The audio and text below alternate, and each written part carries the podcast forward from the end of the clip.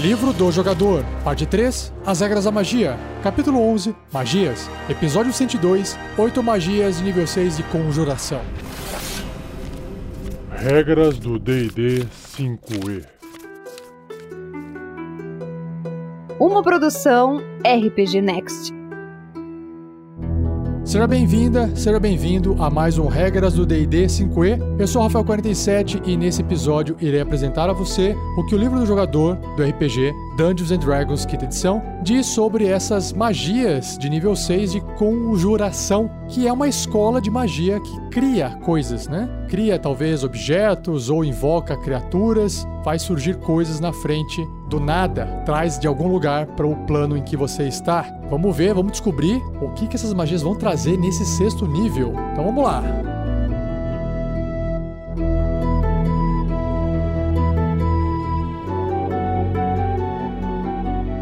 Seja você também um guerreiro ou uma guerreira do bem. Para saber mais, acesse padrim.com.br barra rpgnext ou picpay.me barra rpgnext.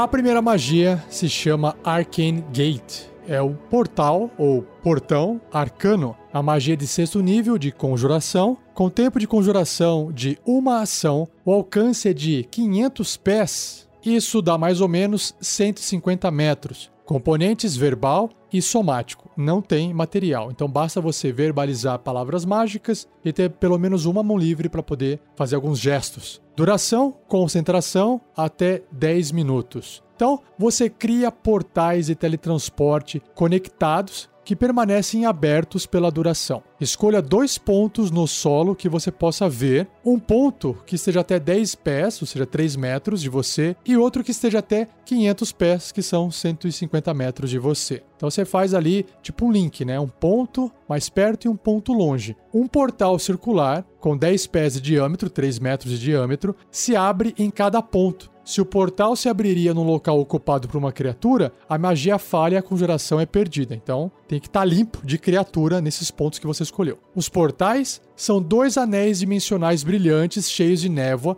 flutuando a centímetros do chão, perpendicular a ele no ponto escolhido. Alguém lembrou de Diablo aí? Um anel é visível apenas de um lado à sua escolha, que é o lado que funciona como portal. Qualquer criatura ou objeto que adentrar no portal sairá pelo outro portal, como se ambos estivessem adjacentes um ao outro. Atravessar um portal do lado que não é um portal não tem efeito. A névoa que preenche cada portal é opaca e bloqueia a visão através dele. Então você não pode usar essa magia para ficar espiando, é só para atravessar. No seu turno, você pode girar os anéis com uma ação bônus, fazendo o lado ativo ficar em uma direção diferente, caso isso seja importante aí na sua narrativa, na sua aventura, certinho? Então, basicamente, é o portal do jogo do Diablo.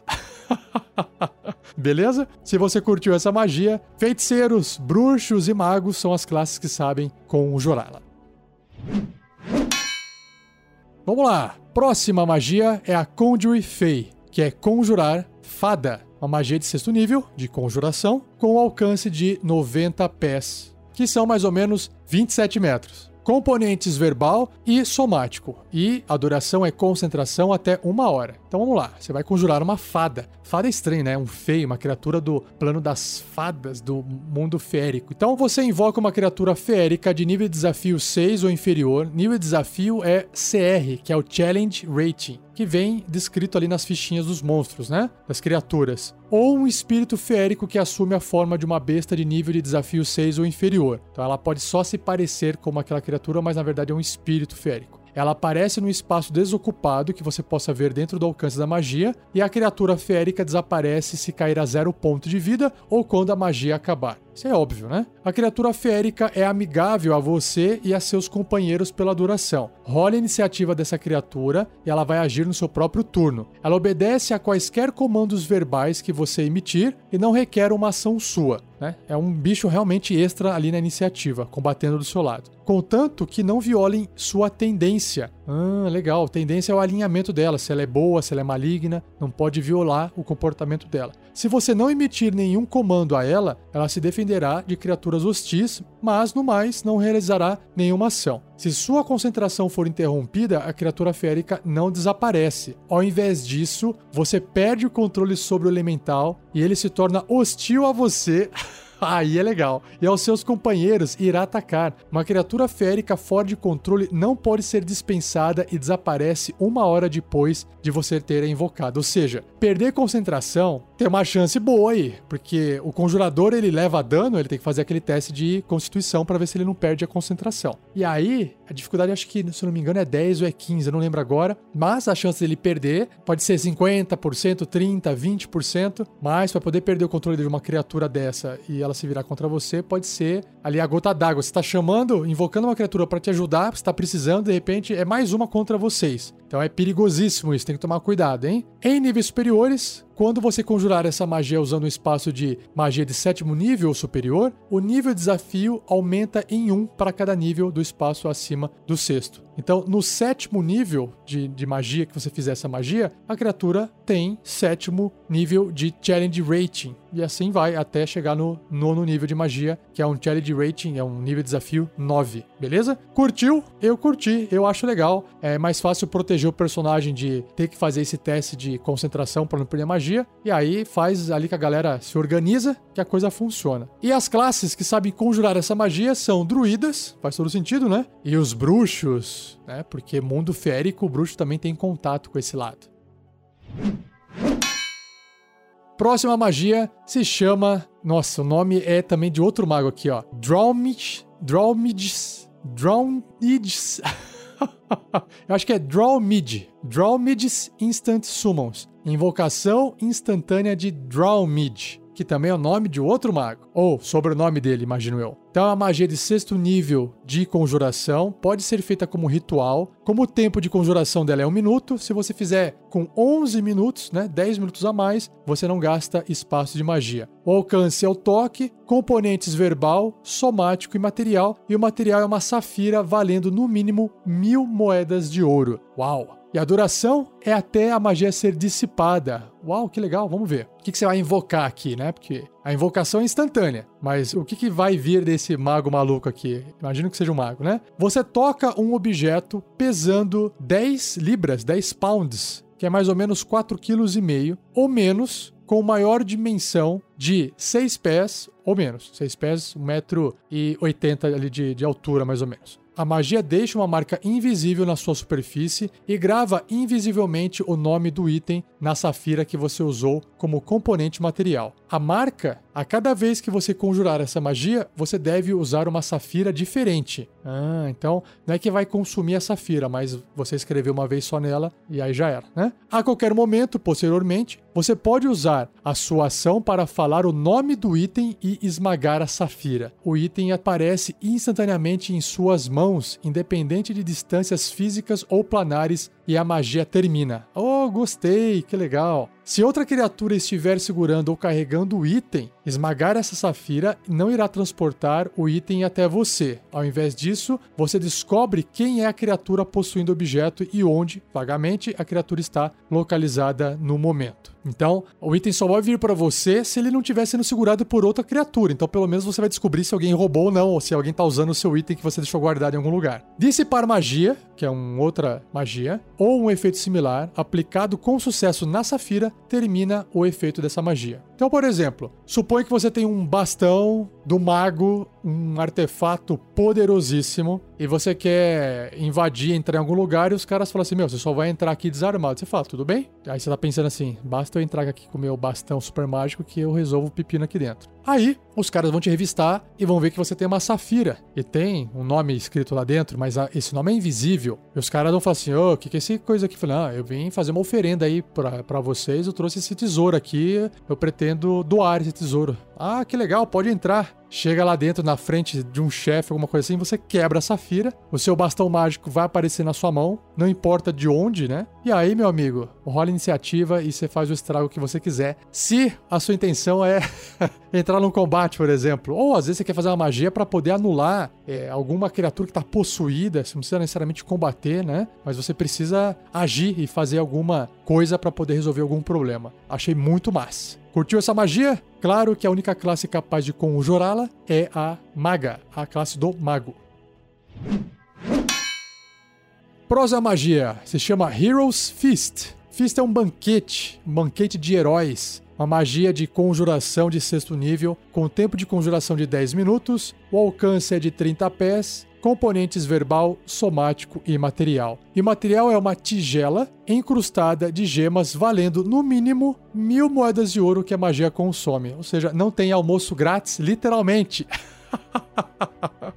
Ah, e 30 pés são 9, 9 metros o alcance dela, tá? Duração instantânea. Então, você traz um grande banquete, incluindo comida e bebida magníficas. O banquete leva uma hora para ser consumido e desaparece ao final desse tempo, e os efeitos benéficos não se aplicam até essa hora terminar. Até 12 criaturas podem participar do banquete. Uma criatura que participe do banquete ganha diversos benefícios. A criatura é curada de todas as doenças e venenos. Ah, aí se justificou pagar mil moedas de ouro. Que, meu, pô, uma comida para 12 pessoas gastar mil moedas de ouro é uma grana, hein? Mas uma comida mágica, né? Ó, ela cura todas as doenças e venenos, torna-se imune a veneno e a ser amedrontada, a criatura que comeu, né? E faz todos os seus testes de resistência com vantagem. O seu máximo de pontos de vida também aumenta em 2d10 e ela ganha a mesma quantidade de pontos de vida. Então, você rola esses dados, ela vai ter um, o máximo de pontos de vida subindo e os pontos de vida normais sobem junto, né? Esses benefícios duram por 24 horas então tá aí, galera. É aquela coisa do tipo, vamos comer antes de lutar. Nossa última refeição antes de um combate. A gente precisa aqui não só se alimentar, mas como é uma coisa mágica, a gente vai se fortalecer. Tá aí. Curtiu essa magia? Massa, né? Bem legal também. Quem é que sabe fazer essa magia? Clérigos e druidas. Próxima magia se chama Planar Ally, que é o aliado planar. É uma magia de conjuração de sexto nível, com tempo de conjuração de 10 minutos, o alcance é de 60 pés, 18 metros, componentes verbal e somático, é duração instantânea. Essa aqui tem uma descrição um pouquinho mais longa, mas vamos lá por partes. Ó. Você suplica a uma entidade transcendental por ajuda. Por favor, me ajude. O Chapolin vai pedir ajuda pro Chapolin. o ser deve ser conhecido por você, por exemplo, seu Deus, um primordial, um príncipe demônio ou algum outro ser de poder cósmico, o Cthulhu. Essa entidade envia um celestial, um fiende ou um elemental leal a ela para ajudar você. Imagino eu que né, até poderia ser um avatarzinho dela, fazendo a criatura aparecer em um espaço desocupado dentro do alcance. Se você conhecer o nome de uma criatura específica, você pode falar o nome quando conjurar essa magia para requisitar essa criatura. Do contrário, você pode receber uma criatura diferente de qualquer forma à escolha do mestre. Então, de repente, você quer um cachorro, um unicórnio, um imp, um elemental da água, né? Então, você pode falar qual criatura você quer para poder receber esse aliado. Quando a criatura aparecer, ela não está sob nenhuma compulsão para se comportar de um modo em particular. Você pode pedir à criatura que realize um serviço em troca de um pagamento, mas ela não é obrigada a fazê-lo, então você vai ter que negociar ainda com ela, hein? A tarefa solicitada deve variar de simples, do tipo, carregue-nos voando para o outro lado do abismo ou nos ajude a lutar essa batalha. São exemplos, né? Até um pedido mais complexo, como por exemplo, espione nossos inimigos ou nos proteja durante nossa incursão na masmorra. Por que complexo? Porque aí ela vai ter que agir de acordo com o que for acontecendo, né? Você deve ser capaz de se comunicar com a criatura para barganhar os serviços dela. Então, um elemental da água talvez não consiga falar a linguagem e aí não adianta. Mas tem outras criaturas do plano do ar, por exemplo e outros planos. O pagamento pode ser feito através de várias formas. Um celestial pode requerer, por exemplo, uma generosa doação de ouro ou itens mágicos para um templo aliado, enquanto que um corruptor pode exigir um sacrifício vivo ou uma parte dos espólios da aventura. Algumas criaturas podem trocar seus serviços por uma missão feita por você. Pô, legal também, né? Ó, faça isso para mim que aí eu te ajudo. Show. Continuando. Como regra geral, uma tarefa que possa ser medida em minutos exigirá um pagamento de 100 moedas de ouro por minuto. Eita, já tá saindo caro esse negócio de me acompanhe na masmorra, hein? Uma tarefa medida em horas exigirá mil moedas de ouro por hora. E uma tarefa medida em dias, até 10 dias, exigirá 10 mil moedas de ouro por dia. Caraca, é grana, hein? O mestre pode ajustar esses pagamentos baseado nas circunstâncias pelas quais a magia foi conjurada. Se a tarefa estiver de acordo com o caráter da criatura, o pagamento pode ser reduzido à metade ou mesmo dispensado. Do tipo, a criatura tem interesse em que aquilo seja feito, executado, pode ser que ela não cobre nada. Tarefas que não proporcionem perigo requerem, tipicamente, apenas metade do pagamento sugerido. Enquanto tarefas especialmente perigosas podem exigir uma grande recompensa ou um grande presente. As criaturas raramente aceitarão tarefas que pareçam suicidas. Ok, faz sentido. Após a criatura completar a tarefa ou quando a duração acordada para o serviço expirar, a criatura retornará para o seu plano natal depois de relatar sua partida a vocês. Tipo, ó, galera, terminei, tô vazando, tchau. Se apropriado para a tarefa e se possível, né? Porque às vezes ela foi destruída, às vezes ela viajou, fez alguma coisa, não dá tempo de voltar, né? Enfim. Se você não for capaz de acertar um preço para os serviços da criatura, ela imediatamente voltará para o seu plano natal. Imagina o mestre querendo ser chato. E aí, cara, é assim que a criatura funciona, ela volta, ela não aceita, vocês não tem como pedir isso para ela, não tem jeito, tchau. Imagina.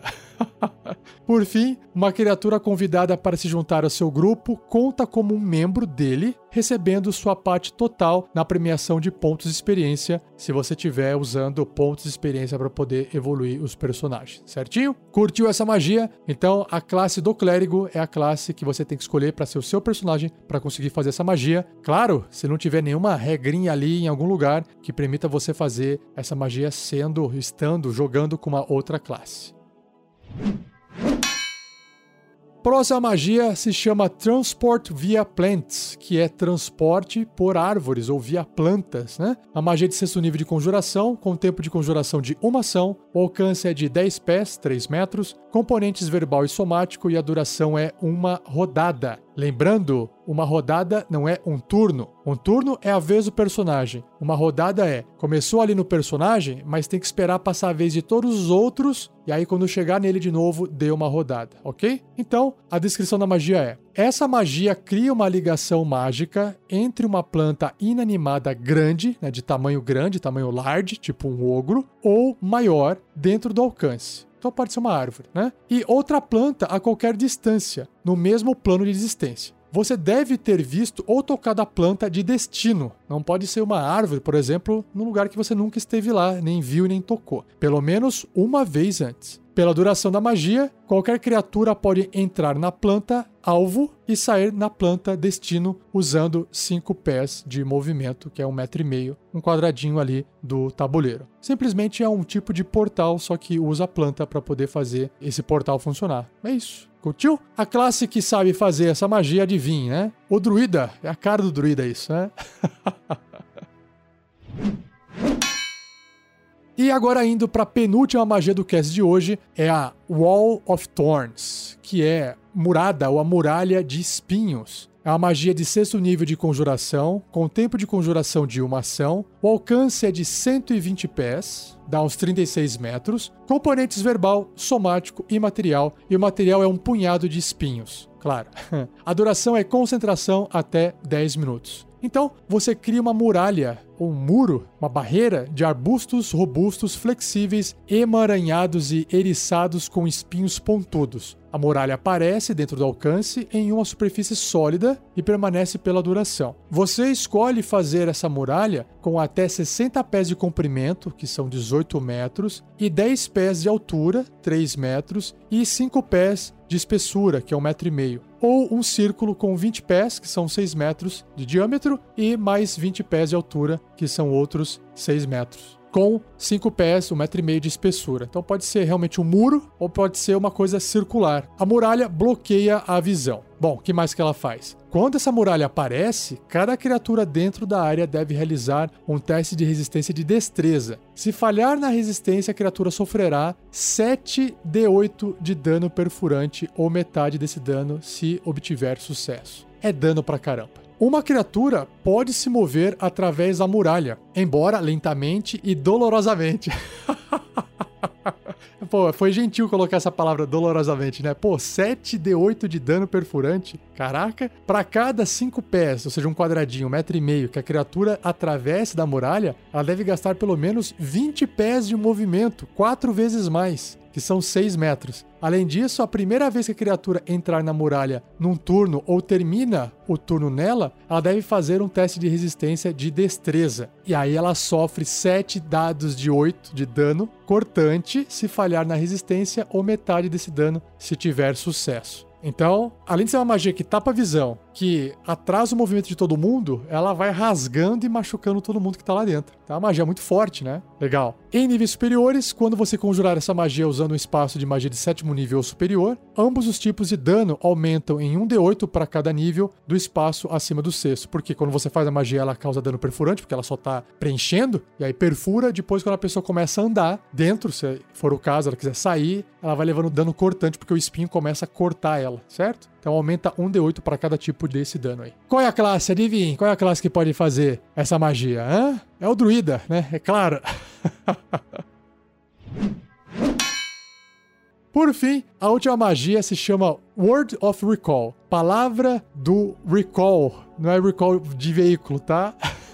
é a palavra de recordação. Recall é relembrar, né? Então, recordação. Também pode ser rechamar, né? É um repetido, algo assim. Mas aqui no caso é recordar. É uma magia de sexto nível de conjuração, com tempo de conjuração de uma ação. O alcance é de 5 pés, componentes verbal. Basta pronunciar palavras mágicas para fazer essa magia. E a duração é instantânea. Vamos ver o que, que ela faz. Ela é curtinha, ó. Você e até cinco criaturas voluntárias que estejam a cinco pés de você, um metro e meio, ou seja, todo mundo ali do ladinho, pertinho de você, instantaneamente são teletransportadas para um santuário previamente designado. Você e qualquer criatura que se teletransportar com você aparece no espaço desocupado mais próximo do ponto que você designou quando preparou seu santuário. Veja abaixo eu já vou ler aqui. Se você conjurar essa magia sem ter preparado um santuário primeiro, a magia não funciona. Claro. Então, você deve designar um santuário na conjuração dessa magia dentro de um local, como um templo dedicado ou fortemente ligado à sua divindade. Se você tentar conjurar essa magia dessa forma em uma área que não seja dedicada à sua divindade, a magia não funciona. Então, voltando, a palavra recall tem muito mais a ver com a ideia de você levar algo para um local de origem que é a ideia do recall de veículos quando os veículos têm problema. É muito mais do que recordação. Então, aqui a tradução, apesar de ser recordação, não condiz, né? É, você realmente está sendo transportado de volta para um local de origem, que é esse santuário. É um tipo de teletransporte, né? Porque as pessoas são teletransportadas. Isso é útil quando você vai partir para uma missão muito perigosa e você fala assim, gente, se der merda, se der algum problema, a gente se junta, volta pro ponto inicial e a gente se organiza e tenta fazer de novo. É tipo save game.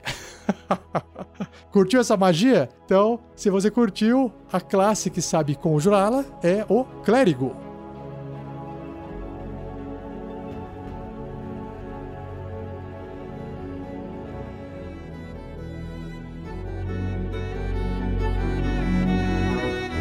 Assim eu encerro mais um cast, mais um episódio do Regras do D&D 5e. Espero que você tenha gostado. Não se esqueça de enviar suas dúvidas para Rafael47 ou 47 é numeral, são números, Rafael47 arroba rpgnext.com.br. O Rafael é com F, tá? Ou escreva no post desse episódio. A minha intenção é ir acumulando algumas perguntas, dúvidas e aí eu faço um episódio no futuro respondendo a todas elas para você, tá bom? Não se esqueça de compartilhar, isso é muito importante. Continue a discussão desse cast no post do episódio e, mais uma vez, um muito obrigado pro editor Gleico Vieira Pereira. Valeu, Gleico. E mais um recadinho antes de encerrar aqui. Se você ainda não conhece os nossos outros podcasts, nós temos aventuras de RPG, de bate-papo e também podcasts de outros sistemas. Acesse o nosso site e dê uma olhadinha lá no nosso conteúdo rpgnext.com.br, tá bom? E não perca o próximo episódio onde eu irei apresentar sete magias de nível 6 de evocação. Magias de evocação são magias que vão trazer destruição, explosão, fogo, eletricidade, energias elementais. É, a magia de nível 3 evocação bola de fogo, que é uma das mais famosas. Será que vai ficar fraquinha aqui perto dessas magias de nível 6 de evocação? Então não perca o próximo cast do Regras do D&D 5e. Beleza? Então é isso aí. Valeu, um abraço e até o próximo episódio.